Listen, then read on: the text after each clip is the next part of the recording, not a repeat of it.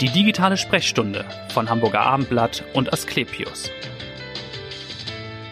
Jede und jeder von uns, liebe Hörer, kann in eine Situation kommen, in der nur eine Bluttransfusion das Überleben sichert.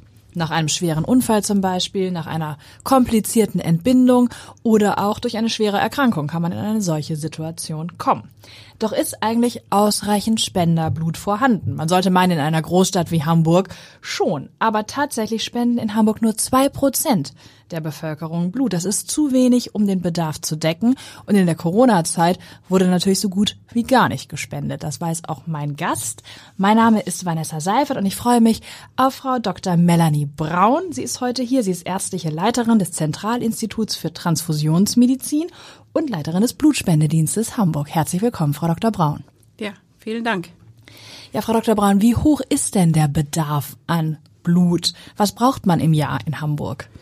In Hamburg braucht man etwa 150.000 Blutkonserven, wobei wir jetzt hier von den roten Blutkörperchen reden, den Erythrozytenkonzentraten. Mhm. Und äh, die werden aber bei weitem nicht in Hamburg gespendet, diese Zahl. Ja. Äh, deswegen muss man immer versuchen, aus anderen Bundesländern, wo die Spendebereitschaft höher ist, äh, Blutkonserven dann zuzukaufen. Wie viel kommt zusammen in Hamburg, um mal zu sehen, welche, wie die Differenz ist zu dem, was eigentlich benötigt würde? Also etwa nur die Hälfte kommt in ah, Hamburg zusammen.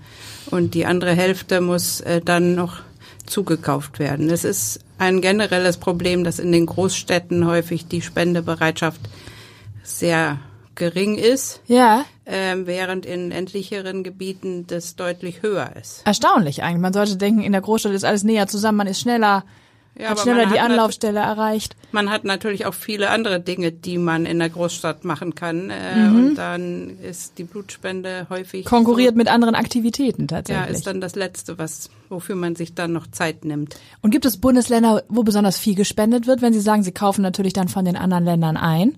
Also eben die Bundesländer, die eben viele ländliche Gebiete haben. Auch in Schleswig-Holstein ist in einigen Orten die Spendebereitschaft deutlich höher. Und im Gegenzug ist natürlich in der Großstadt der Bedarf auch viel höher, mhm. weil eben hier die großen Krankenhäuser sind, die die entsprechenden Therapien machen, wo Blut benötigt wird. Ja. Und kaufen Sie dann vor allem aus Deutschland ein oder tatsächlich auch aus ganz Europa oder der ganzen Welt, je nach Nein, Bedarf? nur aus Deutschland, weil mhm. es gibt auch für die Blutkonserven starke gesetzliche Reglementierungen und eine Einfuhr einer Blutkonserve aus einem anderen Land wäre sehr kompliziert mhm. und würde man nur wirklich im Ausnahmefall machen, wenn es eine ganz, ganz extrem seltene Blutgruppe ist, die ja. nicht verfügbar wäre. Sie sagen es gerade schon extrem seltene Blutgruppe. Was ist denn, was wird denn besonders gebraucht? Oder was gibt's besonders häufig? Was sind denn die seltenen Blutgruppen? Also an sich sind die häufigen Blutgruppen null positiv und A positiv. Mhm. Äh, weniger häufig ist eben, sind die Rhesus-negativen Konserven oder auch Blutgruppe B und AB. Aber man muss natürlich grundsätzlich sagen, die häufigen Blutgruppen haben auch häufig die Patienten. Das heißt, die braucht man auch häufig. Ja, ja. Insofern sollte eigentlich sich das einigermaßen ausgleichen, die Häufigkeit bei den Spendern und bei den äh, Patienten. Mhm. Allerdings gibt es eben bestimmte Blutgruppen, die man fast universell einsetzen kann, so dass man auch schon transfundieren kann, bevor man bei einem Patienten die Blutgruppe bestimmt hat. Das ah. ist vor allen Dingen die Blutgruppe null negativ. Ja. Ähm, denn manchmal kommt ja eben ein Unfallopfer in die Klinik, ähm, wo ganz dringend was benötigt genau, es muss wird schnell gehen, ne? und mhm. es sehr schnell gehen muss. Und mhm. diese Blutgruppe null negativ ist deswegen immer besonders knapp. Ah, okay, gut zu wissen. Warum ist es denn, wenn wir jetzt ein bisschen Werbung auch für die Blutspende machen wollen, warum ist es denn gut, Blut zu spenden. Zum einen natürlich, weil man anderen potenziell hilft, das ist klar, aber es kann auch für einen selbst doch von Vorteil sein. Also für einen selbst von Vorteil ist es auch, weil man zum einen ja damit auch quasi regelmäßig zu einem Arzt geht. Wir haben ja in mhm. den Blutspendediensten immer einen Arzt, mit dem man ein Arztgespräch hat. Das ist natürlich keine Behandlung, aber, aber es ist so ein Gesundheitscheck-up. Würde ja schon irgendwie Auffälligkeiten unter Umständen feststellen, mhm. Blutdruck oder bestimmte Laborwerte, rote Blutkörperchen, weiße Blutkörperchen. Wenn da was Auffälliges wäre, ja. würde der Spender entsprechend ja informiert und könnte sich dann entsprechend in Behandlung begeben. Zusätzlich ist es so, dass durch die Entnahme einer Blutkonserve ähm, das Blut etwas verdünnt wird. Ja, man nimmt ja die roten Zellen, entnimmt man ja dem Körper und der Körper äh, füllt das erstmal nur mit Flüssigkeit auf und das dünnere Blut fließt eben leichter durch die kleinen Blutgefäße, sodass regelmäßige Blutspender dann statistisch gesehen natürlich seltener Herzinfarkte und Schlaganfälle haben. Also es ist auch noch so eine Art Vorsorge, wenn man so will. Und ich glaube, für Patienten mit Hypertonie, also mit Bluthochdruck, ist es, glaube ich, sogar besonders empfohlen, dass sie regelmäßig Blut spenden. Für die wird es auch empfohlen. Allerdings muss man sagen, das reicht meistens nicht als alleinige Behandlung, denn Blutspenden darf man ja nun nicht jede Woche, sondern Vollblutspenden als Mann alle zwei Monate und als Frau alle drei Monate. Okay, das wäre so das Maximum tatsächlich. Genau, ja. das Mhm. ist eben dann für eine Behandlung von einem Bluthochdruck nicht unbedingt ausreichend. Mhm. Wie viel Blut spendet man denn dann? Das hängt natürlich wahrscheinlich von Größe und Gewicht ab, logischerweise. Aber was wird da so entnommen? Also das hängt äh, in diesem Fall nicht von Größe und Gewicht ab, sondern es wird immer ein halber Liter entnommen. Okay. Ähm, das ähm, fertige Beutelsystem für die Blutspende ist schon gefüllt mit einer Lösung, die verhindert, dass das Blut gerinnt. Normal, Sonst würde das immer außerhalb des Körpers sofort gerinnen und wäre dann unbrauchbar. Ja. Und diese Lösung ist eben genau auf eine Menge von einem halben Liter ähm, ausgerechnet. Okay. Es, die Größe und das Gewicht spielen insofern eine Rolle, als man ein bestimmtes Mindestgewicht haben muss, nämlich 50 Kilogramm, um eben diese Entnahme von 500 Millilitern dann gut zu vertragen. Okay, also im Prinzip kann jeder spenden, der mehr wiegt als 50 Kilogramm oder mindest, mindestens 50 Kilogramm. Oder gibt es andere Ausschlusskriterien, wo man sagt, okay, derjenige darf nicht oder kommt als Spender nicht so in Frage? Es gibt äh, natürlich eine ganze Menge an Ausschlusskriterien. Grundsätzlich muss man eben sagen, der Spender muss mindestens 18 Jahre sein. 18 bis 68 sind vor, zurzeit die Vorgaben. Ähm, und er sollte eben gesund sein. Jemand, der eben eine chronische Erkrankung hat, der äh, kommt unter Umständen nicht in Frage. Auch wer zum Beispiel schon eine Krebserkrankung durchgemacht hat oder wer äh, eine Herzerkrankung, schon Ja. mal einen Herzinfarkt hatte oder einen Schlaganfall.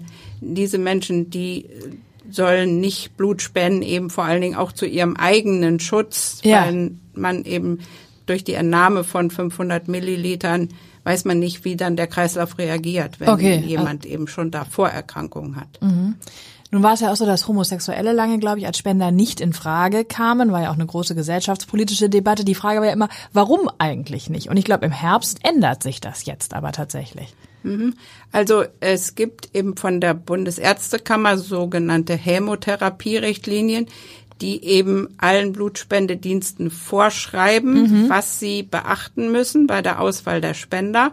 Und diese Kommission, die diese Richtlinien macht, die hat eben immer geguckt, in welchen Bevölkerungsgruppen sind Infektionskrankheiten häufiger als in der allgemeinen Bevölkerung. Und daher kommt sozusagen dieser, dieser, äh, diese Einschränkung für Homosexuelle, weil Also im Prinzip aus der AIDS-Krise, glaube ich, noch, ne? Genau. Äh, äh, in den früheren Jahren sehr stark ähm, HIV in dieser Bevölkerungsgruppe oder wesentlich häufiger war als in der Normalbevölkerung. Und ähm, ist für die Richtlinien und auch natürlich für die Blutspendedienste ist es dann so eine gewisse Vereinfachung, dass man sagt, wir schließen die ganze Gruppe aus Ja.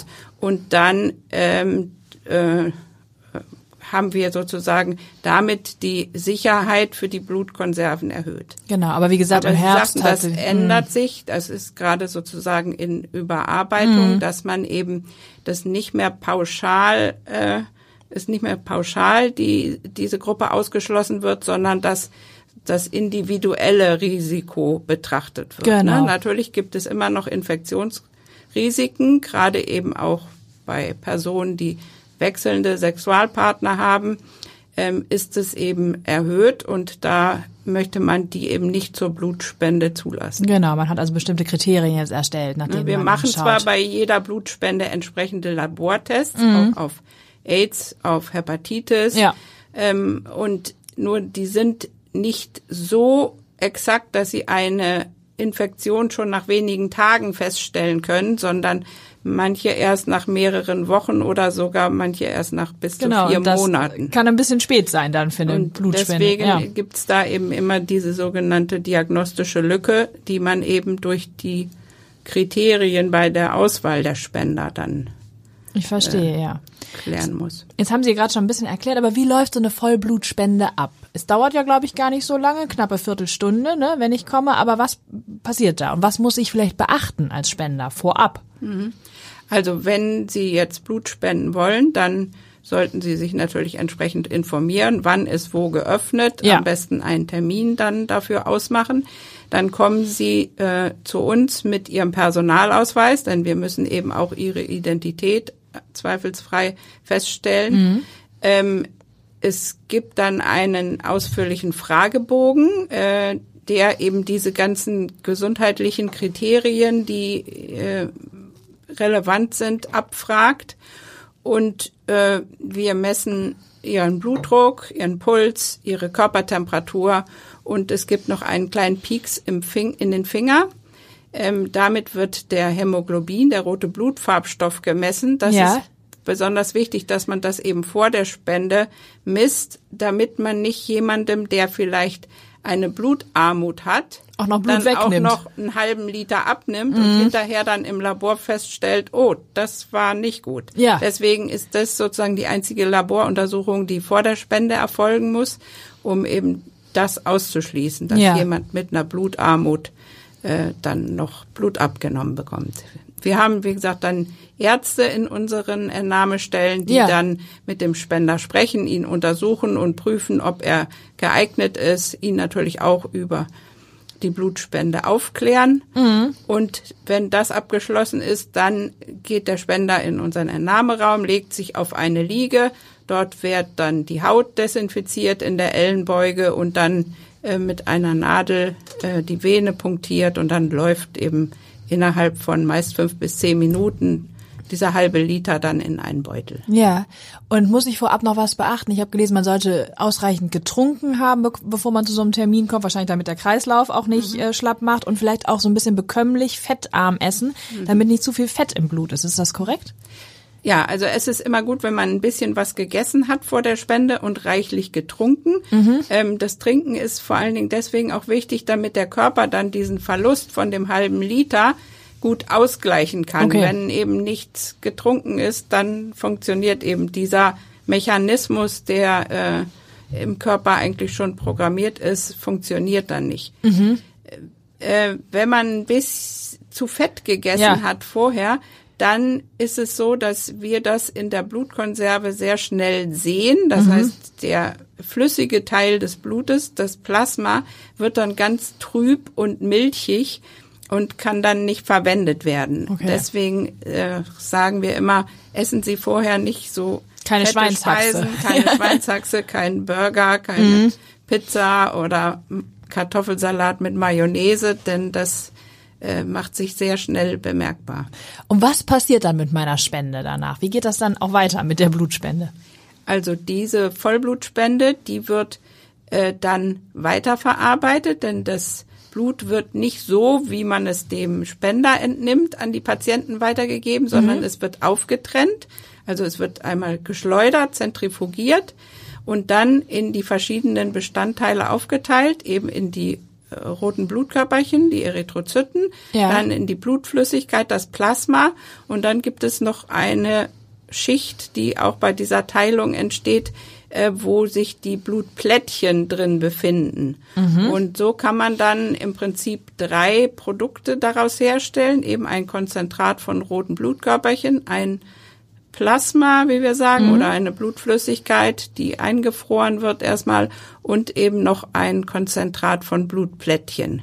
Okay, und wie lange dauert es, das in diese drei Bestandteile äh, zu zersetzen? maximal 24 Stunden nach der Spende haben wir Zeit, das herzustellen. Das ist eben auch in den gesetzlichen Regularien so vorgeschrieben. Genau. Und dann geht es gleich, wird es aufgeteilt, geht es gleich in die Kliniken oder was passiert dann damit? Also parallel werden ja noch zu den Blutspenden Laboruntersuchungen gemacht. Bei jeder Blutspende äh, gibt es vorgeschriebene Laboruntersuchungen, also unter vor allen Dingen auf Infektionskrankheiten, äh, HIV, Hepatitis, ABC, inzwischen mhm. auch E und West-Nil-Virus. Und das dauert meistens auch so ungefähr 24 Stunden, bis die alle fertig sind. Ja. Und wenn das erfolgt ist, dann bekommt jede Blutkonserve dann noch ein entsprechendes Etikett und äh, kann dann auf Anforderungen ausgegeben werden. Mhm. Außer das Plasma. Das Plasma muss erstmal eingefroren werden. Okay. Und das hält sich ja zwei Jahre. Es, deswegen ist vorgeschrieben, es muss mindestens vier Monate erstmal eingelagert werden. Und Danach sollte der Spender möglichst nochmal wieder spenden und wenn dann immer noch alle Untersuchungsergebnisse unauffällig sind, dann kann erst das Plasma ah. ausgegeben werden. Damit haben Sie es eigentlich schon erklärt, was der Unterschied ist zwischen Vollblut und Plasmaspender. Aber wenn ich Vollblutspender bin, bin ich ja automatisch auch Plasmaspender, oder nicht? Oder kann ich nochmal extra nur für die Plasmaspende kommen? Ähm, aus dem Vollblut werden, wird eben ein Erythrozytenkonzentrat und das Plättchenkonzentrat und das Plasma genau. hergestellt. Man kann aber auch nur Plasma spenden. Ja. Ähm, und da wird eben bei der Spende direkt das Blut schon aufgetrennt. Das heißt, ähm, mhm. ich werde auch so in der Ellenbeuge punktiert, wie da bei der normalen Blutspende, aber das Blut läuft dann in eine Maschine und wird dort direkt geschleudert. Okay. Und mir als Spender werden die roten Blutkörperchen wieder zurückgegeben. Ah, ja. Und nur das Plasma wird gesammelt. Das hat den Vorteil, dass sich das Plasma viel schneller regeneriert als rote Blutkörperchen und ich das jede Woche machen könnte. Mhm. Und dadurch kann man natürlich viel mehr an Plasmaspenden sammeln, als wenn man nur das Plasma aus den Vollblutspenden nimmt. Ich verstehe, ja. Und Plasma wird eben in den letzten Jahren in der Medizin sehr stark benötigt, weil daraus ähm, Gerinnungsfaktoren, Immunglobuline und solche Medikamente hergestellt werden, die eben äh, sehr stark benötigt werden in der Klinik. Und dafür braucht man aber sehr viel Plasma. Und wie, wie viel Plasma wird gespendet in Hamburg? Also ist da die Bereitschaft ähnlich gering wie bei der Vollblutspende oder? Also Plasma wird da ist die Bereitschaft auch nicht so hoch, mhm. aber da kann man sozusagen den Bedarf nicht so eins zu eins umrechnen, weil eben das Plasma erst noch sozusagen industriell weiterverarbeitet wird, bevor es dann ähm, zu diesen Medikamenten wird. Mhm. Aber insgesamt kann man sagen, da dass eben auch in Deutschland wesentlich zu wenig Plasma gespendet wird und ähm, da eben teilweise sogar dann auch äh, mhm. die Firmen was aus Amerika zukaufen. Ja. Welche Länder sind denn besonders stark, was die Spendenbereitschaft angeht? Weiß man das? Also sind es die USA oder wird da viel gespendet? Also jetzt beim Plasmaspenden ist, glaube ich, die USA ziemlich weit vorne. Mhm. Aber das ist, glaube ich, sehr unterschiedlich in den einzelnen Ländern. Okay. Aber das Ziel ist an sich schon, dass man das national möglichst äh, regelt bewerkstelligt, oder das, ja wäre eben das Ziel, dass eben Deutschland sozusagen sich selbst versorgen könnte, mhm. auch mit Plasmaspenden. Also bei den roten Blutkörperchen, da funktioniert das in der Regel. Ja. Es gibt natürlich da auch immer mal Engpässe, in, gerade in Sommermonaten, wo es dann auch landesweit Probleme gibt. Aber, ja. Ähm, beim Plasma funktioniert es bisher nicht. Okay, also da muss man sozusagen extern dann zukaufen. Mhm. Ja. Was ist ein Risiko denn nochmal für jemanden, der Vollblut spendet? Was kann man nachher haben an Nebenwirkungen? Also ist es sowas wie den Kreislaufkollaps? Ist das das häufigste oder was kann passieren? Also es ist natürlich so, dass man eben mit einer Nadel in die Ellenbeuge sticht. Das heißt, das kann wehtun, das kann einen Bluterguss geben. Mhm. Da kann auch mal ein kleiner Nerv verletzt werden an der Ellenbeuge. Und dann kann es eben Kreislaufreaktionen geben durch den Verlust des halben Liters ähm, gerade wenn man eben wenig getrunken hat oder es gibt natürlich auch manche Menschen, die da empfindlicher drauf ja. reagieren als andere. Allerdings liegt man ja bei der Spende und ja. ähm, wenn jemand da irgendwie sagt, mir wird komisch, dann legt man die Beine etwas hoch und dann geht es meistens relativ schnell wieder vorbei. Man bleibt wahrscheinlich auch noch einen Moment da dann nach der Spende, dass man nochmal guckt, wie es demjenigen Genau, man bekommt. sollte normalerweise äh, immer erstmal noch eine Weile auch nach der Spende auf der Liege bleiben und danach gibt's noch ein bisschen was zu essen, zu trinken, dass man im Blutspendedienst noch so eine halbe Stunde bleibt. Okay. Wenn irgendwas ist, dann kann eben auch einer unserer Ärzte das entsprechend Ja. behandeln. Wie viele Anlaufstellen haben Sie denn in Hamburg insgesamt? Also wir als Blutspendedienst Hamburg, wir haben vier Anlaufstellen in Hamburg. In Mhm. Wandsbek, im Carré, in Altona, im Mercado, in Langenhorn und in Harburg. Genau, Sie haben das schon gesagt, auch in den Einkaufszentren. Das war natürlich auch das Ziel, war die eben die Spendenfreudigkeit etwas zu erhöhen. Klappt das denn, dass die Leute vom Einkaufen aus nochmal sagen, wir spenden jetzt nochmal ein bisschen Blut?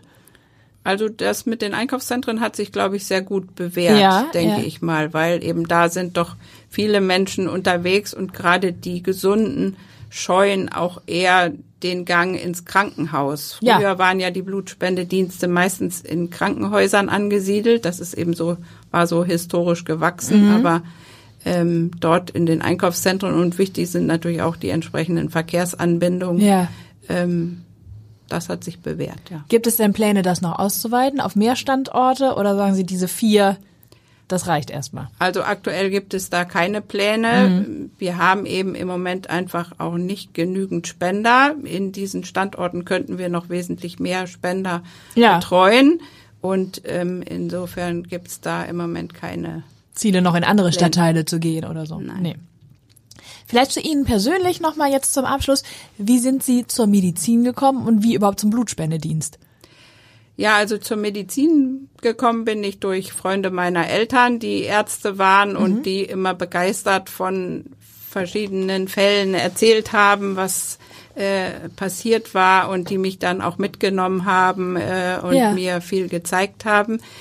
Ähm, und äh, ich, als ich dann mein Examen hatte, habe ich zunächst in der äh, Anästhesie im Krankenhaus gearbeitet, aber dann habe ich drei Kinder bekommen und habe nach einer Teilzeittätigkeit gesucht und das war damals Nicht so einfach wie heute, muss man auch sagen. Ne? Ja. Genau, und ähm, da bot sich eben die Tätigkeit beim Blutspendedienst an und ähm, da bin ich dann so reingewachsen, sag ich ja. mal. Und seitdem äh, ich in Hamburg bin, hier habe ich dann auch noch mehr Verantwortung übernommen. Und Seit wann machen Sie das in Hamburg hier? Seit wann sind Sie in hier? Hamburg bin ich jetzt seit 16 Jahren Mhm. und seit sechs Jahren habe ich jetzt die ärztliche Leitung auch vom Blutspendedienst übernommen. Ja. Und was würden Sie sagen, was macht Ihnen besonders große Freude daran? Denn Sie wirken ja nicht unglücklich darüber, dass Sie da so reingerutscht sind im Prinzip. Nein, nein. Also es ist ähm, sehr vielseitig. Wir haben eben mit den Spendern zu tun, mit Menschen, die eben jeder seine eigene Geschichte haben und ihren eigenen Charakter. Mhm. Ähm, aber wir haben eben auch den Kontakt zur Klinik, äh, Ja. die Anforderungen für die Patienten eben häufig auch für kleine, frühgeborene Säuglinge stellen wir extra Produkte her. Ähm, das ist dann auch immer sowas, was äh, einen dann fordert und äh, was dann immer höchste Priorität hat. Was hört man denn von den Spendern, was die Motivation betrifft, warum sie dann plötzlich spenden? Weil es in der Familie vielleicht auch jemanden gab, der mal Blut benötigte? Oder was hört man da so, woher das dann kommt, dass man plötzlich vielleicht doch zur Vollblutspende geht? Also das ist bei den Spendern sehr unterschiedlich. Ähm, wenn eben in der Familie so ein Fall vorkommt, das ist immer eine hohe Motivation, dass man dann erkennt, dass Mhm. Das Blutspenden treffen, eben ne? nicht durch was anderes zu ersetzen ist und dass es deswegen eben auch so wichtig ist, dass die gesunden Menschen Blut spenden, Mhm. quasi wie bei so einem Generationenvertrag, wie man immer so bei der Rente sagt, dass die Jungen eben für die Alten äh, das leisten müssen. Ne? Ja. Aber ähm, viele kommen auch, weil sie eben von jemandem mitgebracht werden. Einer, der schon lange spendet, sagt, komm du doch auch mal mit. Und ähm, das ist an sich so der häufigste Grund. Und letzte Frage, was tun Sie, wenn Sie nicht im Blutspendedienst aktiv sind? Was sind so Ihre Hobbys? Was machen Sie in Hamburg? Also ich äh, singe gern. Ich bin in einem Chor am Mariendom, der heißt Taktlos. Ja. Da singen wir so neue geistliche Lieder. Das ist jetzt nicht so ein klassischer Kirchenchor, Ja. sondern etwas moderner. Und wir hatten da jetzt allerdings eine lange Pause Ja. durch äh, Corona, weil ja vor allen Dingen Singen als besonders kritisch galt. Richtig, ja. Aber jetzt haben wir wieder angefangen und ähm, da freue ich mich schon. Da gehen wir, gehe ich dann regelmäßig wieder zur Probe. Ja, und wir freuen uns, dass Sie heute hier waren, Frau Dr. Braun, und so gut aufgeklärt haben über die Vollblutspende und die Plasmaspende und den Unterschied. Und wir hoffen, dass wir doch den einen oder anderen motivieren konnten, zur Blutspende zu gehen ganz bald. Und hören Sie gern wieder rein in die nächste digitale Sprechstunde. Vielen Dank. Danke Ihnen. Ja, danke auch.